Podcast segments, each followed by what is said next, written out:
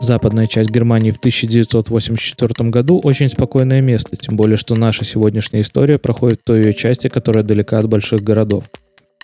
Ночью 26 октября в полицию обращаются несколько водителей грузовиков. По их сообщениям, они видели на шоссе разбитый Volkswagen Golf и, видимо, пострадавшего человека неподалеку.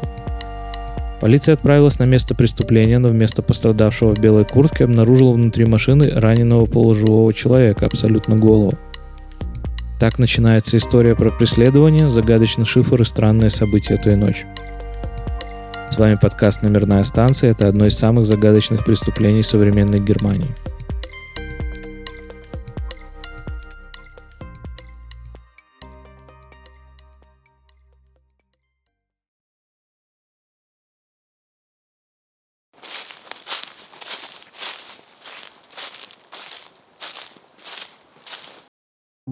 Пострадавшего человека звали Гюнтер Штоль из городка Ансхаузен, что в коммуне Вилнсдорф. Он был неработающим на тот момент инженером пищевой промышленности средних лет. Считалось, что он страдал от легкой формы паранойи, ему иногда казалось, что за ним следят. Он называл их просто «те», которые хотели что-то с ним сделать, и не давал особых пояснений по этому поводу. Однако это не мешало его жизни и просто было фактом его биографии, к которой привыкли окружающие – История началась 25 октября 1984 года, примерно в 11 вечера. Гюнтер сидел у себя дома в кресле в спальне, его жена была неподалеку. Внезапно он воскликнул. «Но теперь до меня дошло». Он взял лист бумаги и ручку и написал на нем загадочную фразу «Йогдзе» латинскими буквами и тут же ее перечеркнул. Возможно, вместо буквы «Г» была написана цифра 6. Он быстро собрался и вышел из дому. Как потом было установлено, он отправился в свой любимый паб Папион в Вилсдорфе. Он заказал пиво и только начал пить первую кружку, как неожиданно упал со стула, при этом получив травму лица. Посетители и бармен подбежали, чтобы помочь, помогли ему подняться. Гюнтер очнулся и сказал, что почему-то внезапно отключился. Все очевидцы утверждали, что он точно не был пьян. Он пришел в паб совсем недавно и только начал пить свою первую кружку. Вскоре после этого Штоль вышел из паба, сел в свой синий гольф и куда-то уехал – его перемещение в течение следующих двух часов установить так и не удалось. В час ночи он оказался в Хайгерзельбахе. Это небольшой городок на расстоянии примерно в 10 километров от Вилнсдорфа, до которого было всего минут 10 езды. Что опять же не объясняет, где он провел прошедшие два часа. Штоль вырос в этом городке. Он постучал в дверь знакомой религиозной женщины, которая жила через несколько домов от его родителей, которую он знал – он твердил что-то про то, что ему очень срочно надо с ней поговорить, и о том, что в эту ночь произойдет что-то ужасное. Было поздно, и женщина не захотела его слушать. Она посоветовала ему пойти к родителям, которые жили неподалеку. Однако Штоль отмахнулся от этого совета и сказал, что там его просьбу не поймут. Тогда она посоветовала ему отправляться домой к жене, на что Штоль ответил, что, вероятно, она права, и что так он и сделает – его перемещение в течение двух часов также не установлено, при том, что до где Штоль жил, примерно 15 километров и около 15 минут поездки на машине.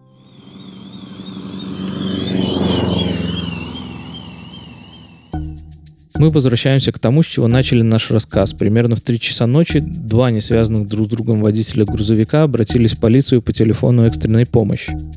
Они сказали, что видели разбитый синий Volkswagen Golf в кювете на трассе А45 возле съезда на Хаген-Сют.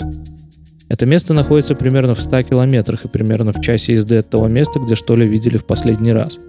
Это пригород Дортмунда, совсем недалеко от Дюйсбурга и Дюссельдорфа. Водители сказали, что видели возле разбитой машины светловолосого мужчину в белой куртке с кровью на рукаве. Скорее всего, он пострадал в аварии. Когда водители вернулись на место аварии, рядом никого не было – Полиция направилась на место происшествия. Разбитый Коль действительно был в кювете, а в салоне они обнаружили полностью голову Штоля, в грязи и листьях, сильно пострадавшего, но при этом еще в сознании. Других людей поблизости не было. Ключ зажигания был извлечен из замка и лежал на приборной панели, его туфли аккуратно стояли в пространстве для ног у сиденья. Он успел сказать, что его избило четыре незнакомых человека, которые были с ним в машине. «Это не мои друзья. Они ушли. Ушли. Я тоже хочу уйти. После этого он потерял сознание и умер по пути в больницу. Записка Штоля так и не была обнаружена. Про нее через полгода после происшествия вспомнила вдова Штоля. Однако она сказала, что выбросила записку спустя какое-то время, не придав особого значения. Смысл загадочной надписи «Йокдзе» так и не удалось установить. Полиция вообще не уверена в том, что там было написано именно такое сочетание букв. Такого слова нет ни в одном языке мира. Несколько радиолюбителей сообщило, что если вместо буквы «Г» подставить цифру 6, чтобы получилось ЙО6ЗТЕ, то это будет совпадать с радиопозывным, который выдали где-то в Румынии. Исследование тела Штоля в ходе расследования открыло загадочный факт. Гюнтер Штоль погиб не от избиения неизвестными и даже не от аварии, как считалось ранее. Судя по всему, его сбил автомобиль, причем в этот момент он уже был абсолютно голым. А вот его машина попала в аварию именно там, где и была обнаружена – Таким образом получалось, что голова Штоля где-то сбила машина, после чего его поместили на пассажирское сиденье его машины, которую направили в кювет.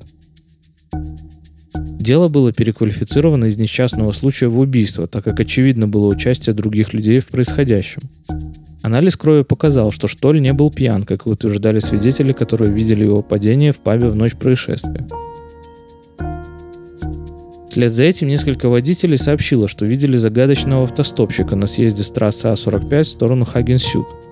Человек ловил попутку в сторону Франкфурта, то есть как раз ту сторону, откуда Гюнтер Штоль прибыл, так как Вилнсдорф находится примерно посередине между Дюссельдорфом и Франкфуртом, если двигаться по той самой трассе А45. Неизвестного автостопщика, так же как и загадочного человека в белой куртке, которого видели около разбитой машины Штоля, обнаружить так и не удалось целом все попытки расследования не дали результатов. После телевизионного репортажа про это убийство в апреле 1985 года отклик был огромным. Звонки поступали со всей страны, нашелся даже свидетель. Но и это никак не помогло расследованию. Старший инспектор Ульрих Кайзер из отдела расследования убийств Хагена до сих пор занимается этим делом. Он говорит, что каждый год поступает несколько звонков от людей, которые хотят как-то помочь расследованию, предлагают разные идеи – к сожалению, пока безуспешно. У этого дела нет срока давности, потому что оно квалифицировано как убийство. Очевидно, что после получения травм кто-то посадил раненого истекающего кровью штоля на пассажирское сиденье машины и направил машину в кювет. Долгое время считалось, что надежды на какие-то результаты нет, а все улики утеряны. Журналист Кристиан Штайгер выяснил, что это не так. В криминальной полиции все еще хранится одежда жертвы – скотч, которым крепили улики к телу и даже окровавленный кусок пластика из машины. Поскольку очевидно, что кто-то усадил раненого Штоля в машину, ДНК этого человека все еще может присутствовать на уликах и ее можно извлечь. Сложно сказать, насколько это может быть полезно. Даже имея образец ДНК, следователям придется сопоставить его с базой образцов. То есть убийца Штоля должен быть связан с каким-либо другим делом –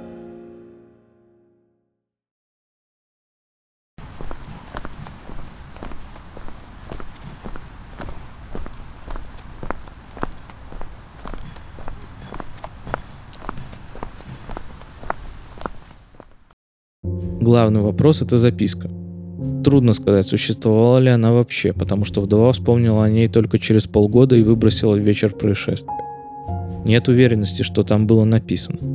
Если связывать происходящее с трудовой деятельностью, а что ли был инженером пищевой промышленности, то йог может означать йогурт, а ТЗЕ какой-нибудь компонент или название. Может ли это быть связано с каким-то пищевым заговором, который что ли случайно узнал во время своей работы? Точно неизвестно. Если считать это Ё6 ТЗЕ, то это позывной радиостанции в Румынии. Каких-то внятных объяснений этой версии нет. Штоль явно не был шпионом и не был радиолюбителем. Конечно, он случайно мог узнать какие-то факты, связанные с разведслужбами или преступными группировками, поэтому и преследовался незнакомыми людьми и был убит. Полиция также разрабатывала связь Штоля с наркомафией. Несколько раз в отпуск Гюнтер Штоль ездил в Амстердам. Это навело полицию на мысли, что он может быть каким-то образом связан с торговлей наркотиками. В ночь происшествия Штоль мог отправиться на сделку, которая пошла не по плану и поэтому его убили. Внятных доказательств этой версии нет, полиция потратила много времени на то, чтобы найти хоть какие-то улики или косвенные подтверждения своей теории. Но они не были обнаружены. Тот факт, что Штоль страдал от паранойи, внесло свои коррективы в расследование. Возможно, полиция отнеслась к каким-то фактам халатно, учитывая его заболевание. Но здесь надо решить, а действительно ли оно у него было. Что ли утверждал, что за ним кто-то следит и что кто-то хочет ему навредить. Это в итоге и случилось. Это напоминает историю Эрнеста Хемингуэя, которого в старости поместили в психиатрическую лечебницу и лечили током, потому что он утверждал, что за ним следят спецслужбы. Это закончилось трагически. От лечения током пострадала память писателя, он покончил с собой. Через несколько десятилетий в рассекреченных архивах ФБР были обнаружены документы, что служба действительно долгие годы следила за Хемингуэем, подозревая его связи с коммунистами. Причем делала она это даже в тот момент, когда он находился на лечении в клинике. Другая теория связана с тем, что Штоль пострадал от какой-то любовной интриги. Про его перемещение в ту ночь известно немного. Примерно три часа остается неизвестными. Некоторые исследователи полагают, что в деле может быть замешана та самая соседка родителей Гюнтера. Где-то ее называют пенсионеркой, где-то просто женщиной. Что если она не прогнала Гюнтера и у него была с ней интрижка? Или интрижка у него была с кем-то еще, он просто хотел об этом рассказать. Это хотя бы отчасти объясняет, почему он был голым и характер его травм. Например, он столкнулся с ревнивым мужем, который мог сбить его машиной, либо Гюнтер попал под машину, когда убегал. После этого виновник происшествия попытался скрыть следы. Возможно, когда Штоля обнаружили и тот пришел в сознание, он нарочно придумал историю четырех неизвестных, чтобы скрыть эти факты. Какая из этих версий наиболее вероятная, решать вам. В любом случае, это дело остается одним из самых загадочных дел в истории Германии. У дел об убийстве в Германии нет срока давности, их нельзя закрыть. Будем надеяться, что современные методы исследования дадут больше информации и новые улики. Вами был подкаст «Номерная станция». Спасибо, что послушали. Оставайтесь с нами, мы вскоре вернемся к вам с еще одной загадочной историей. Небольшое объявление. Мы запускаем сайт подкаста по адресу numberstationpodcast.wordpress.com. Туда автоматически публикуются выпуски подкаста, есть набор ссылок на другие подкаст-платформы. Также мы будем публиковать дополнительные материалы каждому из выпусков, когда у нас будет такая возможность. Это будет список источников, фотографии, текстовая версия выпуска и другие материалы, которыми мы пользуемся, чтобы рассказать вам эти истории. Наверняка вы могли заметить, что качество звука в нашем подкасте отличается от того, что было раньше. К сожалению, по независимым от нас обстоятельствам мы лишились части нашего оборудования, вынуждены записывать выпуски, используя ту технику, что есть у нас в наличии. По этой же причине мы временно прекратили выпускать версию на YouTube. Пожалуйста, оставайтесь с нами, а мы постараемся решить эти проблемы в ближайшее время и выпускать подкаст регулярно. Если вы хотите поддержать нас, подпишитесь на наш подкаст на разных платформах, оставляйте свои комментарии там, где это возможно. Это помогает делать наш подкаст лучше и привлекает новых слушателей. Спасибо, что вы с нами, и до новых встреч.